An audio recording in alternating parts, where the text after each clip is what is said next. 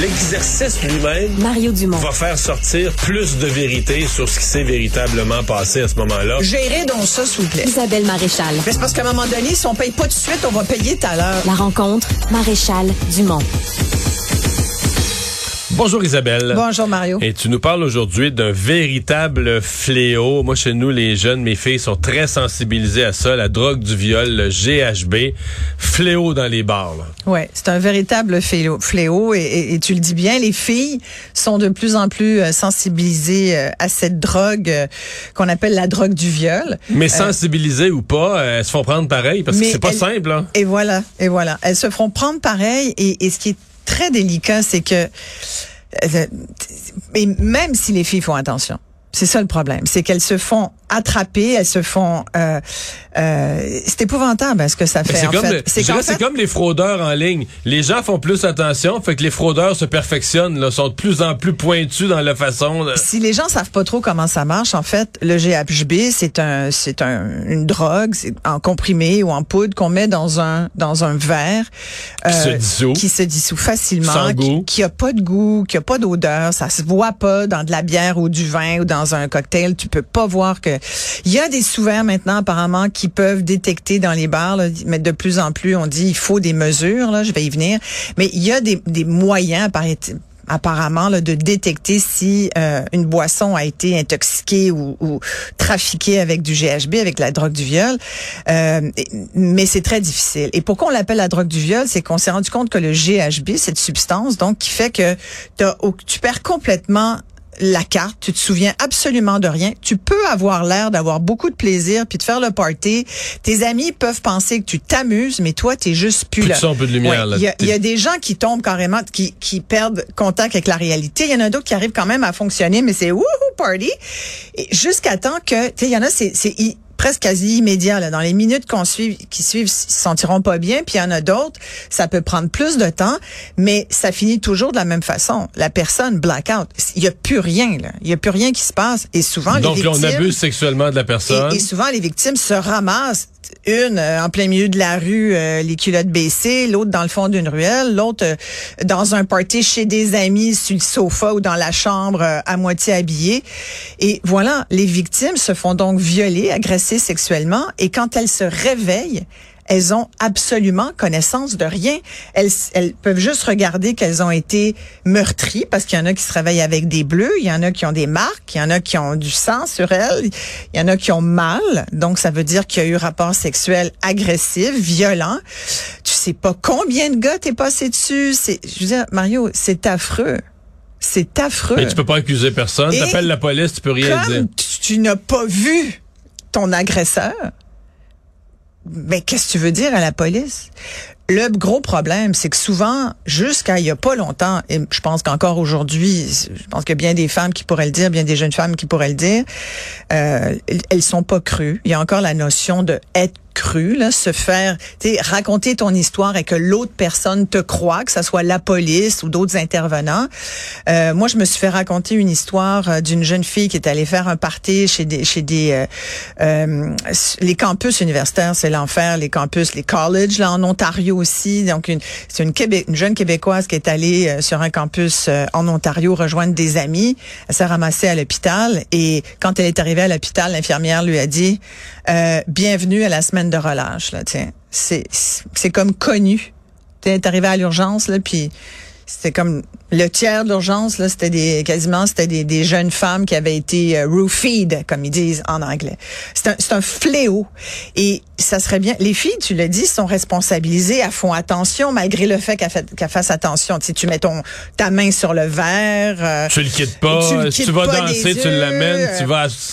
Mais, même moi, quand je vais, bon, je vais pas dans un bar, mais, mais quand, ça mettons que ça m'arrivait av- avant la pandémie, depuis la pandémie, je t'avoue que je sors plus quasiment. On a comme pris cette habitude-là, je sais pas toi, mais quand je vais au restaurant, c'est un, c'est un dîner d'affaires. Sinon, finalement, je reste pas mal à la maison. Ça coûte moins cher aussi. Mais disons qu'avant la pandémie, quand je pouvais sortir avec des copines, euh, des soirées de filles, hein, j'avais le réflexe de mettre ma main sur mon verre. Parce que c'est pas une question d'âge, c'est pas une question de génération, c'est pas juste des jeunes filles qui se font attraper, des étudiantes universitaires, pas du tout. C'est n'importe quelle femme euh, qui peut être la cible de ce genre d'acte criminel là, parce que c'est un acte criminel. Euh, c'est une intoxication contre ton gré qui mène à une agression sexuelle qui est un acte criminel passible de peine de prison. évidemment, c'est très 90% des victimes ne portent pas plainte. Encore aujourd'hui, 90% des victimes d'actes euh, d'agression sexuelle ne portent pas plainte. Le, les plus grands sentiments sont encore la honte.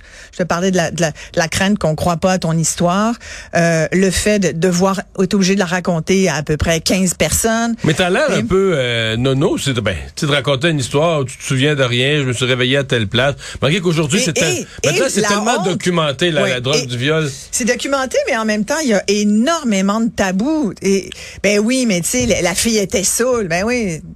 Tu sais, à un moment donné, les filles, elles boivent beaucoup, là. Tu sais, tout ça, là.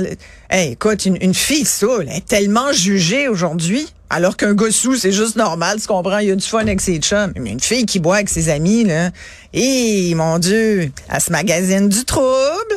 Tu sais, tout ça, là, ça fait partie du langage, de, des, des, des mythes encore qui entourent.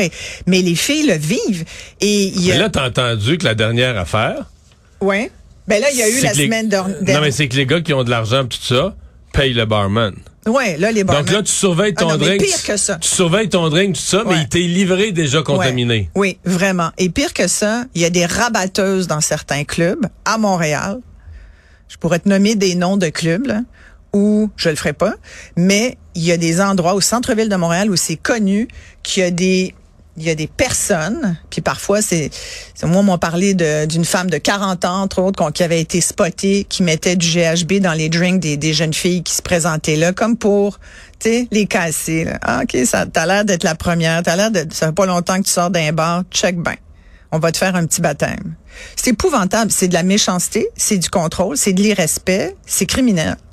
Et là, il y a euh, des jeunes femmes. J'ai été très touchée par un article qui a paru vendredi dans le Devoir euh, sous la plume de euh, José Blanchette et euh, qui parle de culture du viol. Et euh, José a rencontré quatre jeunes femmes qui ont décidé de, de, témoigner dernièrement et qui ont amené, j'ai parlé à, l'une d'entre elles justement, Sandrine, qui ont amené la semaine dernière à l'Assemblée nationale l'adoption d'une motion pour faire en sorte que ce fléau-là devienne, soit considéré en tous les cas et puis qu'on prenne des moyens. Manon Massé de Québec solidaire euh, est là-dedans avec euh, Marois Risky, mais euh, on me disait, tu vois, Sandrine, à qui j'ai encore parlé tout à l'heure avant de, venir ici, Sandrine Pelletier me disait qu'elle aussi là s'est faite intoxiquer au GHB, s'est fait droguer avec d'autres amis. pas tout en même temps, malheureusement. plusieurs de ses amis l'ont même été plus qu'une fois drogués au GHB. Il y en a pour qui ça s'est finalement pas si mal fini, mais il y en a pour qui ça s'est euh, ça s'est terminé par une agression sexuelle. Alors évidemment, c'est beaucoup plus grave dans ces cas-là, mais dans tous les cas, c'est grave parce que c'est c'est prendre euh, euh, avantage sur quelqu'un contre son gré. Et elle me disait, Sandrine, qu'il y a comme un mouvement là, qui se qui est en train de, de se lever. Moi, je trouve que ça soit c'est intéressant que ce soit des jeunes femmes qui prennent ce dossier-là à bout de bras puis qui veulent faire en sorte de changer les choses. Mais sais, il faut que les c'est bien que les filles soient responsabilisées, mais ça serait bien que les gars aussi le soient parce que ce sont eux qui perpétuent ce genre d'agression-là. Et il faut qu'un gars, qu'un bon gars, il y en a des bons gars là. Il faut qu'un bon gars puisse dire à d'autres, hey, qu'est-ce que tu fais? Pourquoi tu fais ça? Pourquoi les gars font ça? Il y a une très bonne phrase dans l'article de Josie qui dit, ce que les gars n'ont pas été capables d'aller chercher avec du consentement, ils prennent de force aujourd'hui. Et ça, je trouve que cette phrase-là explique, explique tellement de choses. C'est qu'aujourd'hui, le consentement, tu comprends, c'est un peu passé date, là. C'est comme tellement année 2020. Là, c'est plus ça. Le consentement, who cares? Maintenant, tu mets un petit comprimé, tu mets la, du GHB dans le verre, d'une fille, tu peux faire ce que tu veux avec, tu peux être un, deux, trois, elle s'en rendra même pas compte. Puis c'est le, le c'est tout ce qui vient avec le, tout le traitement du corps de la femme, mais même de même de l'identité féminine. Comment tu peux faire ça à des filles? Toi, t'as envie de baiser une fille qui se rend compte de rien, qui sait même pas quitter. Moi, si j'étais un gars, c'est la dernière affaire que je voudrais faire. Je voudrais que la fille jouisse parce que je la fais, je la fais triper et non pas moi tout seul, mais c'est beaucoup aussi Elle- ça revient à cette génération qui a grandi et qui a été élevée, puis qui s'est masturbée devant du porno, puis du 3X, puis et, qui qui pense qu'à son propre plaisir, mais qui pense pas au plaisir de l'autre. Il faut dire à, à nos jeunes garçons qu'une relation sexuelle, ça se fait à deux, ça se fait pas tout seul, l'autre inconsciente. Là. C'est pas de même, ça marche. Et il faut aussi se dire que il peut pas y avoir de rapport sexuel sans consentement. S'il y a du sexe sans consentement, ce n'est pas du sexe, c'est du viol. Et sais-tu quelle est la dernière tendance? En fait, ça revient de temps en temps, mais là, ça a l'air que c'est reparti en ce moment. On appelle ça du stealthing. C'est la nouvelle mode. Ça, c'est quand un partenaire, il est avec sa, sa conjointe ou sa blonde ou son one night stand, puis là, sans la prévenir, il enlève son condom sans, sans lui dire, sans le consentement de la partenaire. Là, tu dis, ben pourquoi il fait ça? Là, beaucoup, beaucoup de gars vont dire, ben ouais, mais j'aime pas ça avec un condom. Je peux vous le dire, les filles non plus. Les gars disent, ouais, on sent moins, hein? Ben non, l'autre avec. Mais on vit avec parce qu'on veut pas tomber enceinte. Puis normalement, toi non plus, tu veux pas que je tombe enceinte. Tu comprends? Mais, mais là, les gars trouvent ça bien comique de faire ça. Puis il y en a qui rient de ça, puis il y en a qui prennent avantage. Il y en a d'autres qui s'en servent comme une arme pour garder la fille dans la relation toxique, la fille qui tombe enceinte.